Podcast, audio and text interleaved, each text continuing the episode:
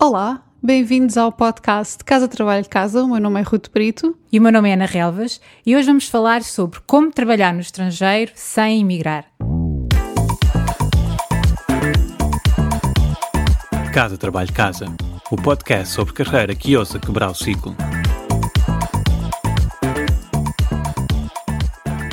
Bem, na prática, quem vai falar é mais a Ruth, que tem mais experiência em como trabalhar no estrangeiro, sem emigrar e imigrando também, porque neste momento está a viver em Nova Iorque, mas também passa alguns meses, alguns meses em Portugal.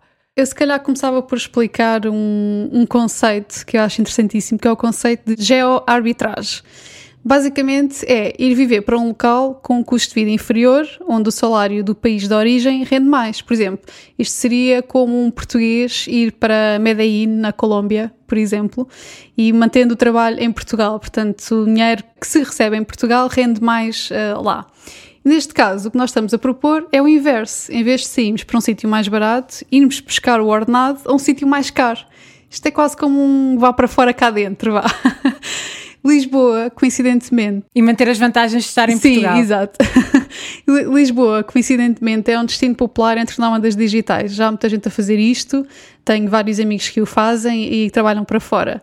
E, e muita gente me pergunta, uh, mas então como é que, como, onde ou como é que se arranjam estes empregos, não é? Empregos bem pagos para, uh, em empresas estrangeiras. Bom, primeira, o primeiro sítio onde se pode procurar é em sites especializados só em ofertas de emprego remotas e agora com a pandemia vão começar a haver cada vez mais, mais trabalhos disponíveis. Um é o remote.co, CO, tem o, existe também o Working Nomads, o Nodesk, uh, Dynamite Jobs, We Work Remotely, Skip the Drive, são imensos. Depois vejam as notas do episódio que nós deixamos os links todos. Isto são sites para empregos a tempo inteiro? Uh, sim, maioritariamente empregos a, uh, a, tempo inteiro. Depois, mais à frente, também vamos falar em empregos mais tipo gigs uh, ou para freelancers, mas neste momento estamos a falar de empregos a tempo inteiro. Uhum. Depois temos outro tipo de, de, sites que, não sendo exclusivamente só para empregos remotos, é comum terem este tipo de ofertas. Por exemplo, o Angel List, que é mais focado em startups no próprio LinkedIn também se pode, se pode ver, uh, agora até já existe a opção de colocar no, no, campo da localização, em vez de ser um país ou uma cidade específica, pode-se colocar mesmo uh, remote. O Glassdoor também tem alguns, uh, o Indeed também cada vez mais e sobretudo agora durante a pandemia. Portanto, o que eu sugiro, mesmo que, que algum destes portais obrigue a colocar uma localização na pesquisa, é pesquisar pelo título da função que se quer, seguido da palavra remote e depois pôr o país onde se está à procura. Atenção que muitos destes trabalhos são remotos, mas às vezes exigem que as pessoas estejam baseadas ou sediadas nos Estados Unidos. Ou então, mesmo que isso não, não seja o caso, exigem que seja cumprido um horário uh, americano. E, portanto, precisamos ter em atenção a diferença entre as time zones. Portanto, se for um, um trabalho que é para estar disponível em, em um horário Eastern Time, acho que até se faz bem. Eu faço isto quatro meses por ano. No fundo, é trabalhar uh, em horário de Nova York vá, e, e, isto em Portugal dá qualquer coisa entre as duas e, e as 10 da noite, que é fazível, mas à medida que nós, nós nos afastamos da East Coast e vamos para a costa oeste, é um bocadinho mais chato, que são horas um bocado pornográficas. Todos estes sites são um bocadinho mais virados para trabalhos americanos, mas a cena remota na Europa também está a crescer, especialmente agora impulsionada pela, pela pandemia, e saiu mesmo há pouco tempo um estudo patrocinado pela Whereby que diz que até 2030 27%, 27 dos trabalhadores das grandes cidades europeias vão ter a opção de trabalhar de forma completamente remota ou irão mesmo até abandonar as cidades. E também foi lançado há pouco tempo um site exclusivamente com ofertas remotas na Europa, que é o remote-europe.com, que até temos um, um, português bastante envolvido neste site, que é o Gonçalo Hall, que se quiserem seguir no LinkedIn, fala muito sobre, sobre trabalho remoto. Depois, já vimos em episódios anteriores, e particularmente no episódio 10, que esta coisa de enviar candidaturas online tem uma taxa de sucesso pequeníssima, pequeníssima. Por isso, uma tática que nós recomendamos é ir pesquisar e manter uma lista de empresas que são 100% remotas e depois ver aquelas em que nos encaixaríamos e enviar uma mensagem direta ao hiring manager, ou seja, aquele que seria o vosso futuro chefe.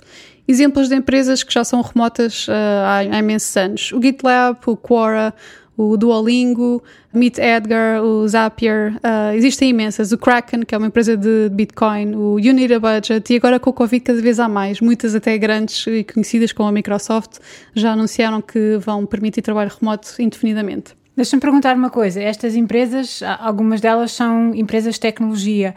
Esta, esta questão do trabalho remoto Tens visto outro tipo de empresas ou outro tipo de trabalhos com esta, com esta possibilidade? São empresas de tecnologia porque eh, faz sentido, não é? São trabalhos que se fazem online e a partir de qualquer lado facilmente, mas as ofertas não são necessariamente só para funções técnicas.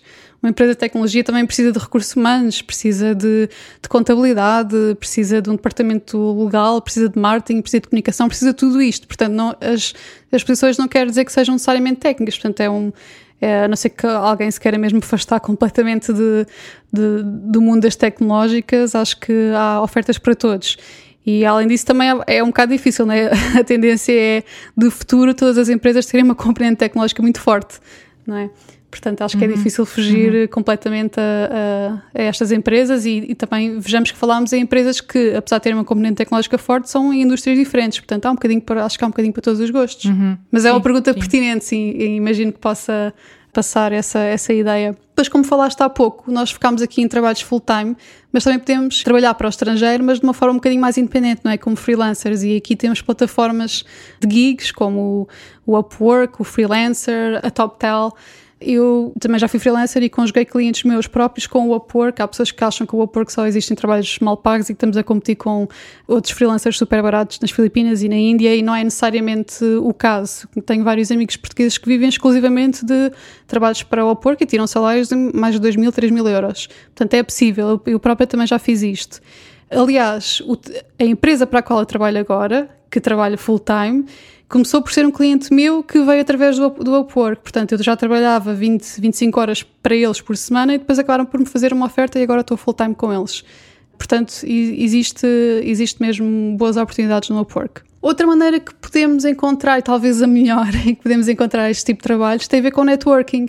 E uma coisa que é muito útil é fazer parte de, de, de comunidades. Por exemplo, uh, nós temos um ouvinte que até nos está a desenhar um logotipo novo, que é o Tiago, uh, o Tiago Gonçalves. Ele trabalhava para uma empresa americana e a oportunidade surgiu num grupo de design no Slack. Portanto, uma comunidade internacional que ele fazia parte tiveram, eh, portanto já conheci o portfólio dele, surgiu uma oportunidade e, e lembraram-se dele porque já havia esse, já havia esse contacto prévio, vá. Portanto, há aqui, há aqui várias oportunidades de emprego a tempo inteiro, se calhar emprego a tempo parcial e depois projetos pontuais com empresas.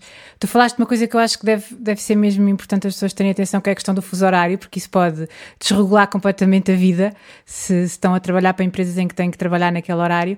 Outra coisa que eu também tenho pensado é que pode fazer sentido também avaliarem do ponto de vista financeiro como é que vão ser os impostos e qual é que é a melhor solução do ponto de vista de viver em Portugal e trabalhar fora, porque podemos estar a receber um ordenado no estrangeiro e a pagar impostos uhum. em Portugal e que é que isso implica? É mais fácil uh, abrirmos atividade, criarmos uma empresa, portanto, isso, isso convém sempre ser verificado com, se calhar, com o contabilista e perceber um bocadinho qual é a melhor solução para perceber se o ordenado uhum. é assim tão vantajoso Sim. ou não aquele valor que nos, estão, que nos estão a pagar. Contar com esse imposto e com essas despesas quando estamos a negociar o, Sim, o ordenado. Portanto, na dúvida, falar sempre com alguém que, que saiba o que, é, o que é que isso tudo implica. Um outro conselho que me lembro agora, e já falámos disto em outros episódios, é nós investirmos em realmente dominarmos o inglês. Eh, claro que podemos trabalhar para outros mercados, o alemão e tudo, e tudo mais, é bom saber outras línguas, mas o inglês acaba por ser a linguagem oficial dos negócios e mais internacional. E o nosso nível de inglês, por acaso, em Portugal, eu acho que no geral é bom, especialmente comparado com outros países europeus mas às vezes é, temos um bocadinho de tendência em, em subestimar a nossa fluência em línguas. Isso vê-se muito nos currículos, toda a gente é fluente em inglês, em espanhol, em francês e na realidade não, é, uhum. não somos assim tão fluentes. E o nosso inglês é bom, mas não quer dizer que seja necessariamente bom para competir com nativos em profissões que implicam uh, muita comunicação, como copywriting, uh, portanto é preciso ter uma comunicação muito bem articulada com o cliente, fazer apresentações orais, Portanto, tudo o que é profissões mais ligadas à comunicação é mesmo, mesmo importante. E aqui, atenção que eu não estou a falar de sotaque, não é? Esse sotaque, nós trabalhamos num, num mundo global e internacional, o sotaque não interessa, mas estou a falar assim de comunicar de uma forma que é clara, que é articulada e que, no fundo, passa a mensagem que queremos transmitir. As dicas que tu deixaste aqui de sites e de informação, eu acho que podem ser muito úteis para passarmos a ter uma perspectiva de mercado mais global. Se calhar não é preciso emigrar, podemos continuar em Portugal e ter, se calhar, maior retorno financeiro e continuar a trabalhar na área ou ter emprego para aquelas pessoas que, que não têm emprego. Por isso, há aqui várias, há aqui várias coisas a explorar. Deixamos a, a proposta de nos partilharem connosco as vossas histórias de quem já está a fazer este tipo de, de trabalho, porque são, na maior parte das vezes, histórias inspiradoras que também podem dar uhum. ideias a outras pessoas que certo. nos seguem. Obrigada por nos ouvirem. Deixem-nos comentários nas, nas redes sociais, no Facebook, no Twitter, no LinkedIn, nas apps de podcast e até o próximo episódio.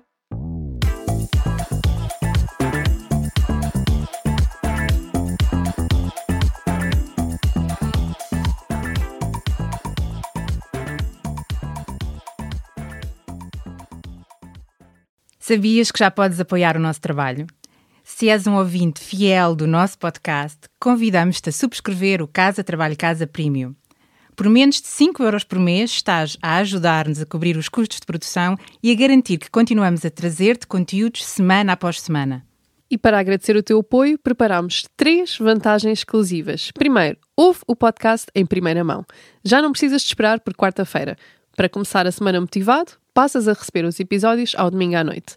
Segundo, o kit Mãos Livres. E o que é isto? Podes ouvir o podcast enquanto fazes outra coisa sem perder nada. Nós enviamos-te a transcrição do episódio e assim não precisas tirar notas. Terceiro, passa à ação. Uma vez por mês, oferecemos um recurso adicional que ajuda a colocar em prática algo que partilhamos no podcast. Pode ser uma folha de exercícios, um áudio de mindfulness com um propósito específico, um template de currículo, etc, etc. Muita coisa.